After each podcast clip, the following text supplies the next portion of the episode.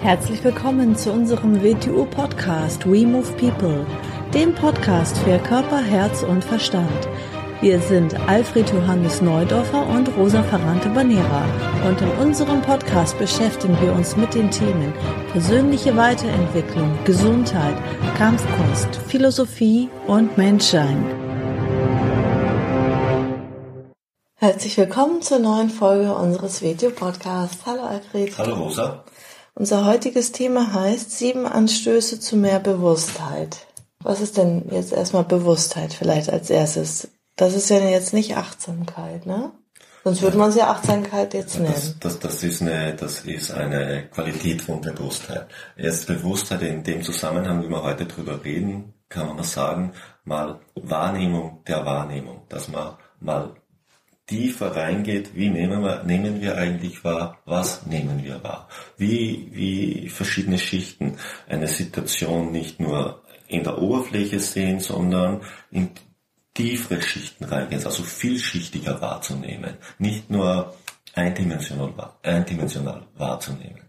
Mhm. Nicht wahrzunehmen, jetzt passiert was und jetzt denke ich und fühle ich dazu irgendetwas so und das ist es jetzt, sondern versuchen, da mal tiefer reinzugehen, das zu hinterfragen. Mhm. Damit beginnen wir mehr Bewusstsein hineinzubringen in die Situation. Mhm. Ja, ich lese einfach mal jetzt den ersten Tipp oder den ersten Anstoß vor. Also erstens sei in Beziehung unmittelbar direkt. Also so aus dem Innersten heraus. Ne? Ja, jetzt wieder als Gegenbeispiel dazu. Wie begegnen wir denn in der Regel den anderen Menschen und der Welt? Wir sehen jemanden oder wir nehmen eine Situation wahr und was nehmen wir meistens wahr? Wir nehmen nicht den Menschen wahr und die Situation wahr, sondern wir nehmen all das mit wahr, was wir zu wissen glauben über den Menschen oder die Situation. Mhm. Wo wir das herhaben, schauen wir da mal gar nicht. Äh, irgendjemand erzählt uns etwas über einen Menschen oder über etwas, schon ist es Filter über diesen Menschen drüber. Wir wissen nicht, ob das stimmt, wir wissen nicht, ob es teilweise stimmt, wir wissen nicht, ob es verzerrt ist, aber es ist schon beeinflusst. Mhm. Wir sehen nicht mehr den Menschen, wir sehen das, was wir über ihn zu wissen glauben. Mhm. Wir begegnen also eigentlich nicht mehr, sondern wir beginnen unserer Vorstellung von ihm zu begegnen. Mhm. Und das ist ganz was anderes. Und das tun wir unmittelbar mit allem was uns betrifft. Und so begegnen wir der Welt. Also wir begegnen nicht mehr der Welt, sondern wir beginnen der eigenen Limitiertheit, die in uns vorhanden ist, zu begegnen. Mhm. Und wir rauben uns deshalb die Möglichkeit, den Menschen der Welt wirklich zu begegnen und ein verifiziertes Ergebnis zu bekommen. Mhm. Stimmt, wo du sagst, auf jeden Fall. Mhm. Zweitens, bleib immer allein. Also im Inneren. Ne? Mhm. Bleib innen immer allein. Mhm. Was ist damit gemeint? Damit ist gemeint, wir sollten andere Menschen nicht als Stütze für uns verwenden, für unser eigenes Ungleichgewicht. Es kommt halt dann gleich, meistens gleich als Einwand, ja, ich darf doch anderen helfen. Das ist damit nicht gemeint. Sondern schauen wir es mal auf die, auf die Ebene der Freundschaft, der Beziehung runter. Beziehung ist nicht, dass der andere eine Funktion erfüllt, um meine Defizite auszugleichen. Das ist nicht Beziehung. Das äußert sich dann meistens in der Form, dass der eine etwas machen möchte, vielleicht möchte er sich ein Hobby zulegen, was er denkt, das für ihn super ist, und der andere ist dagegen, weil ihm da seiner Meinung nach Aufmerksamkeit geraubt wird. Er benutzt also seinen Partner als Stütze zu verwenden. Das ist verkehrt.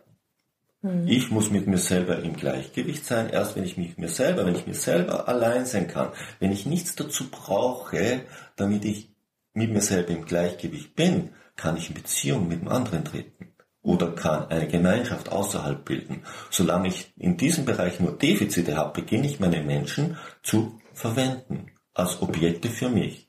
Und das ist kein guter Umgang und das ist kein Umgang, der in uns Wachstum fördert sondern es ist ein Umgang, der in uns Abhängigkeit und Verantwortungslosigkeit fördert. Weil dann beginnen wir unsere Mitmenschen in der verkehrten Weise zu sehen und verkehrt zu verwenden. Meistens gestehen wir uns das selber nicht ein, da kommen wir dann nachher noch dazu beim späteren Tipp, sondern da beginnen wir unaufrichtig zu werden. Mhm. Über unsere eigenen Antriebe und gegenüber uns selbst und unseren Mitmenschen. Mhm. Hilfe ist ganz was anderes. Hilfe heißt ja, Hilfe heißt ja, ich unterstütze jemand anderen. Das ist nicht eine, das darf aber keine Funktion für mich selber erfüllen. Weil dann helfe ich nicht. Denn wenn ich jemandem helfe, um mir selber zu helfen, dann helfe ich nicht, dann mache ich einen Deal. Dann mache ich ein Geschäft. Oder wenn man sich dann dabei gut fühlt. Genau, Und das das ist- dann auch noch herumposaunt, dass man anderen hilft. Ist in Ordnung, aber eins muss mir klar sein. Ich fahre Lohn ein. Ich tue es für mich selber. Ist okay, aber dessen sollte ich mir bewusst sein. Ist eigentlich nicht okay, ist eigentlich nicht aufrichtig. Es wäre okay, wenn ich sage, so ist es. Aber es ist nicht okay, wenn ich es anders darstelle. Oder, oder wenn man so herumerzählen beginnt und ne? Genau. wie man ja. sagt, wenn die Ja. eine Hand gibt, soll die andere Hand die davon nichts davon vergessen. wissen. Richtig. Genau. Mhm. Das ist Also- damit gemeint. Ja, also dass man halt äh, mit sich alleine sein kann, im Einklang ist ähm, und dann Du solltest zuerst eine Beziehung mit dir selber erzeugen, damit du in Beziehung zu anderen treten kannst. also nicht andere Menschen missbrauchen und Genau. benutzen. Ja. Das ist vielleicht krass ausgedrückt, aber so Ja. ist es ja letztendlich. Ist es In endlich. den ja? meisten Fällen. Genau. Und äh, eine Gesellschaft, wo jeder jeden benutzt, ist eine andere Gesellschaft als Menschen, die mit sich, sich selber im Reinen sind, mit sich selber in Beziehung sind, die würden eine andere Form von Gemeinschaft gründen.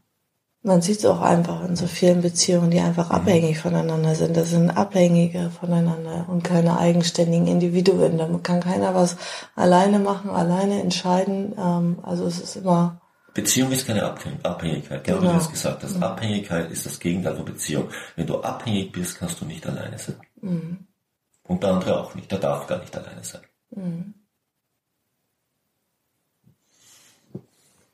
gut, dann äh, drittens. Wenn du alleine bist, verhalte dich, wie wenn du Besuch hättest. Oder als wenn Gäste da sind, als wenn andere dich sehen würden. Das heißt jetzt nicht, dass ich jedem alles auf die Nase binden muss. Nein, da geht es jetzt um Aufrichtigkeit. Aufrichtigkeit gegenüber sich selber und den anderen. Das heißt also gegenüber anderen, dass du nicht vorgibst, etwas zu sein, was nicht ist. Und gegenüber dir selber, dass du dir über deine eigenen Antriebe dass du ehrlich zu dir selber bist, dass du dich nicht selber belügst.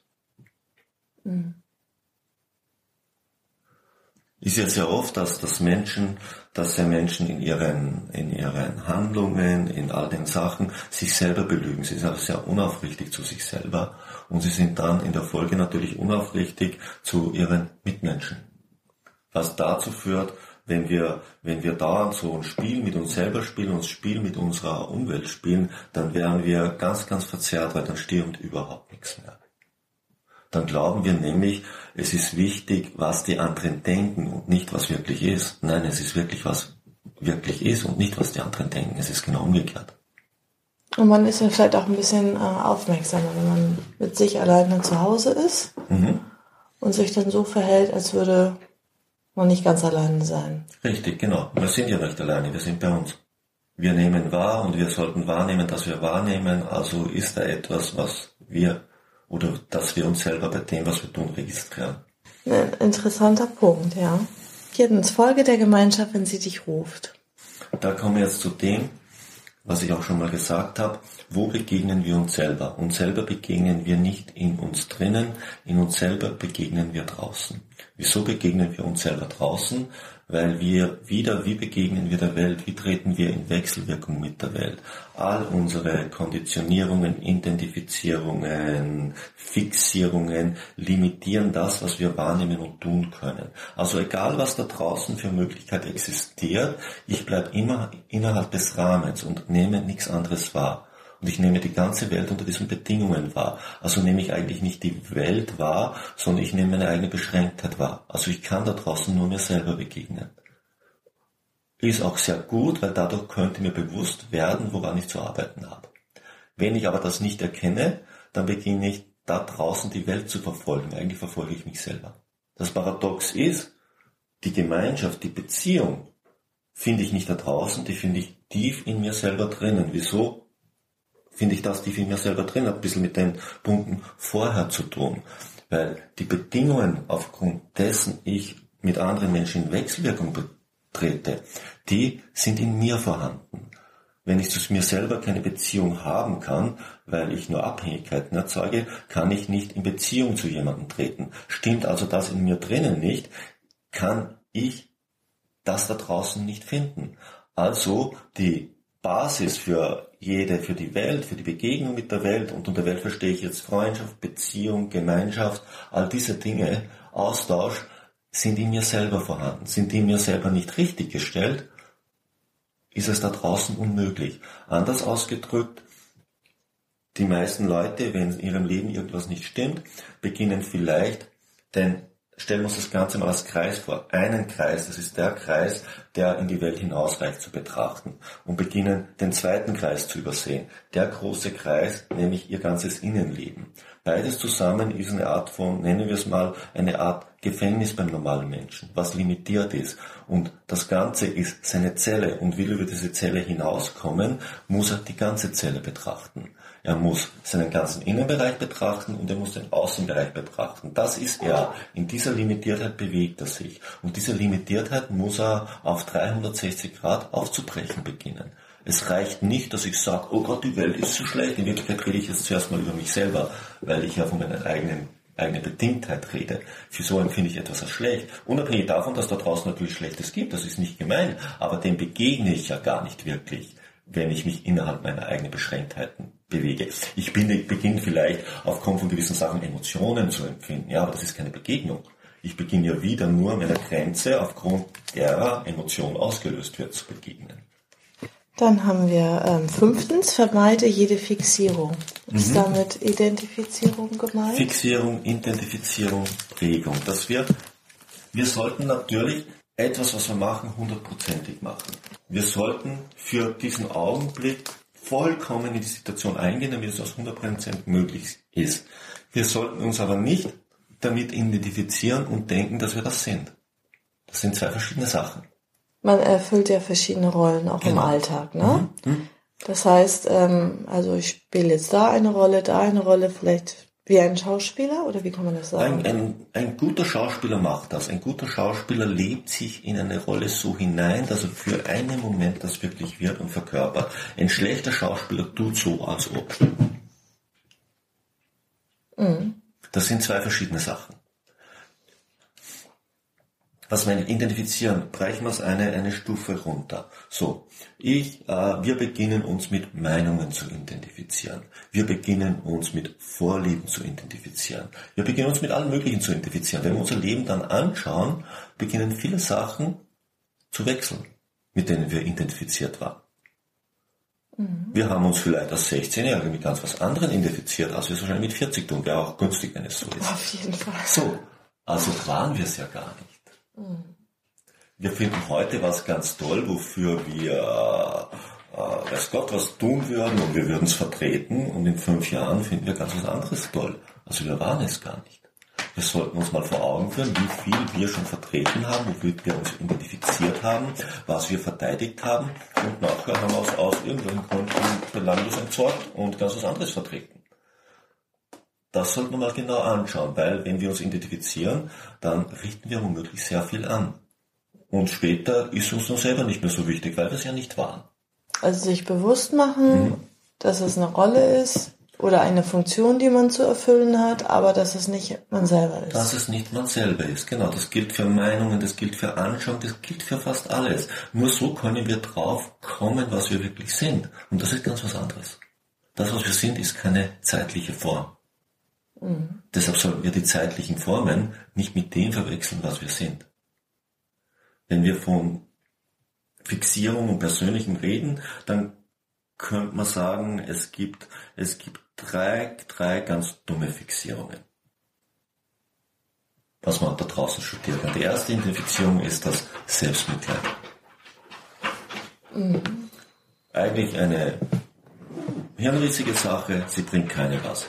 Sie bringt dir selber nichts und sie bringt deiner Umwelt nichts. Du läufst durch die Welt wie eine Giftquelle, versaust allen anderen den Tag und das Leben und dir selber sowieso.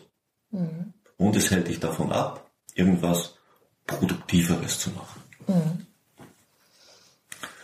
Der zweitdümmste Weg ist der Widerstand. Mhm. Wieso der Widerstand gibt uns das Gefühl, wir gegen, ja, gehen ja gegen etwas an, wir tun etwas.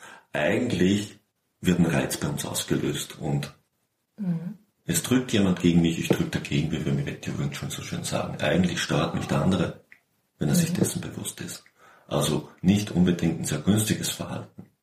Und sich mit dem dann auch noch zu identifizieren und man denkt, man tut etwas, wo man ja bereits bewegt wird, also es nicht aus einem selber kommt, ist eine total verkehrte Wahrnehmung, die uns ins Desaster reinbringt, wenn wir das auf größere Situationen übertragen. Wir tun es nämlich auch im mentalen Bereich und im emotionalen Bereich. Und der dritte? Der dritte ist die Identifikation mit dem Vergnügen und der Befriedigung von Reizen. Mhm. Denn wenn wir nur Reizen hinterherlaufen, kann immer nur Frust entstehen. Ja. Weil Reize nie befriedigt werden können. Unter Reiz verstehe ich jetzt, verstehe ich jetzt, dass wir von außen bewegt werden. Alles, was wir machen, wird durch einen Reiz ausgelöst.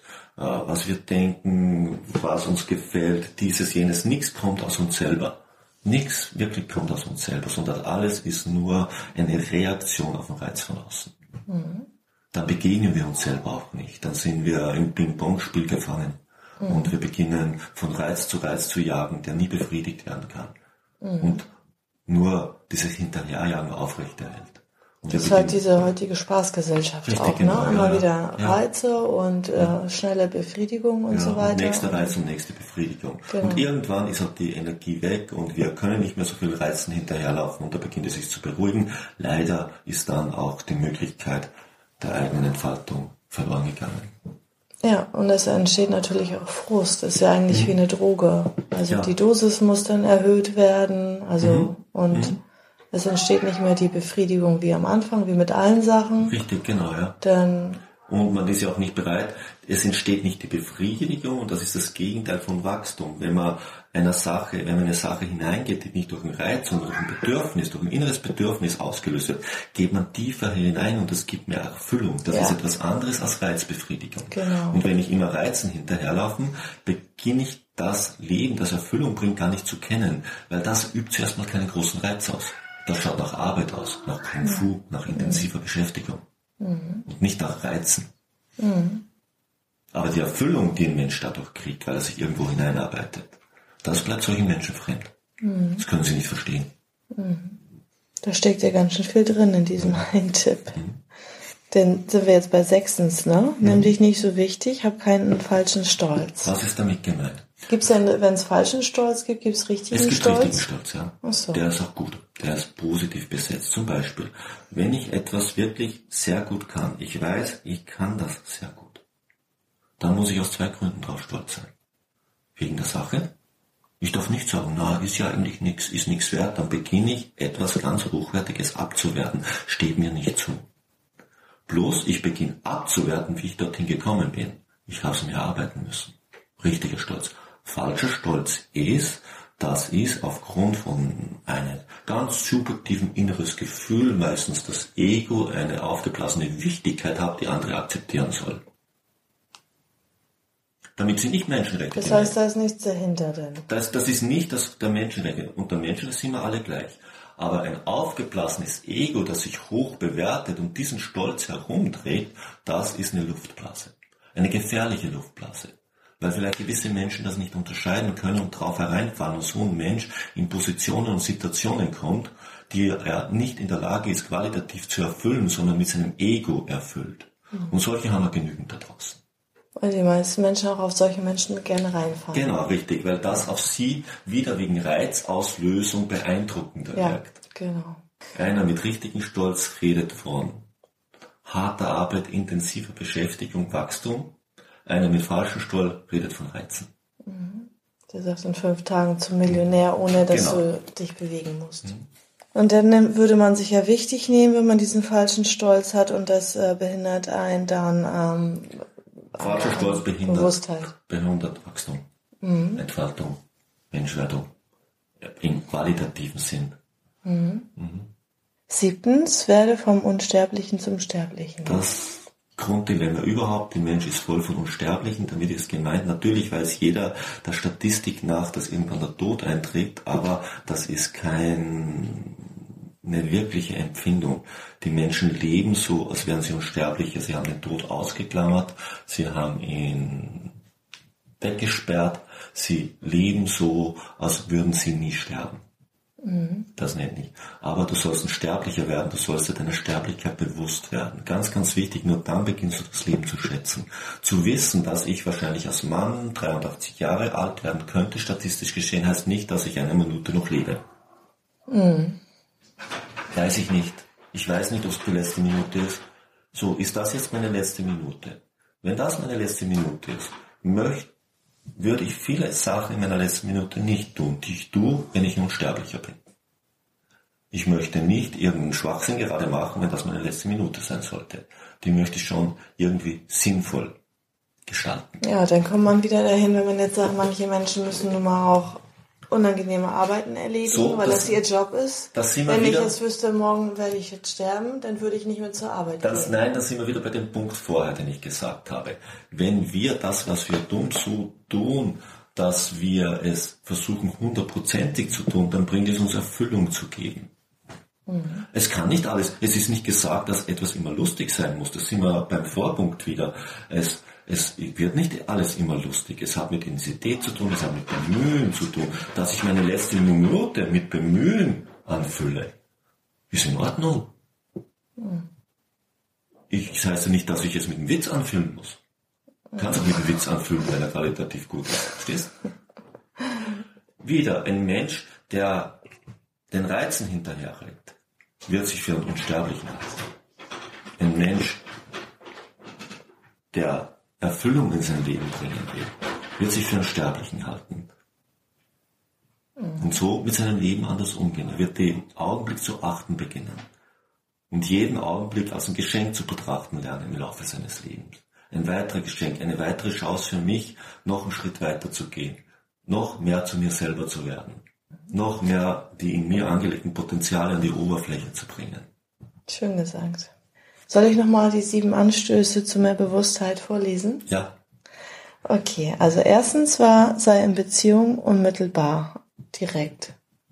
Zweitens, bleib immer allein. Drittens, wenn du alleine bist, verhalte dich so, wie wenn du Besuch hättest. Viertens, folge der Gemeinschaft, wenn sie dich ruft. Fünftens, vermeide jede Fixierung. Sechstens, nimm dich nicht so wichtig, hab keinen falschen Stolz. Und siebtens, werde vom Unsterblichen zum Sterblichen. Ja. Sehr schön. Darüber hast du auch äh, einen Artikel geschrieben. Ja. Und wir haben schon zwei schöne Bücher veröffentlicht, Gedankenfragmente 1 und Gedankenfragmente 2. Die sind voll mit solchen tollen, spannenden Artikeln. Dann kann man immer so kleine Artikel lesen, blättern und drüber nachdenken, wenn man möchte. Und die gibt es bei uns in unserem Shop auf wingchununiverse.org unter Shop. Und nächstes Jahr gibt es den dritten Band. Den dritten Band im Frühjahr, mhm. ja. Mhm. Gut, dann war's das für heute. Vielen Dank. Und bis zum nächsten Mal. Tschüss. Tschüss.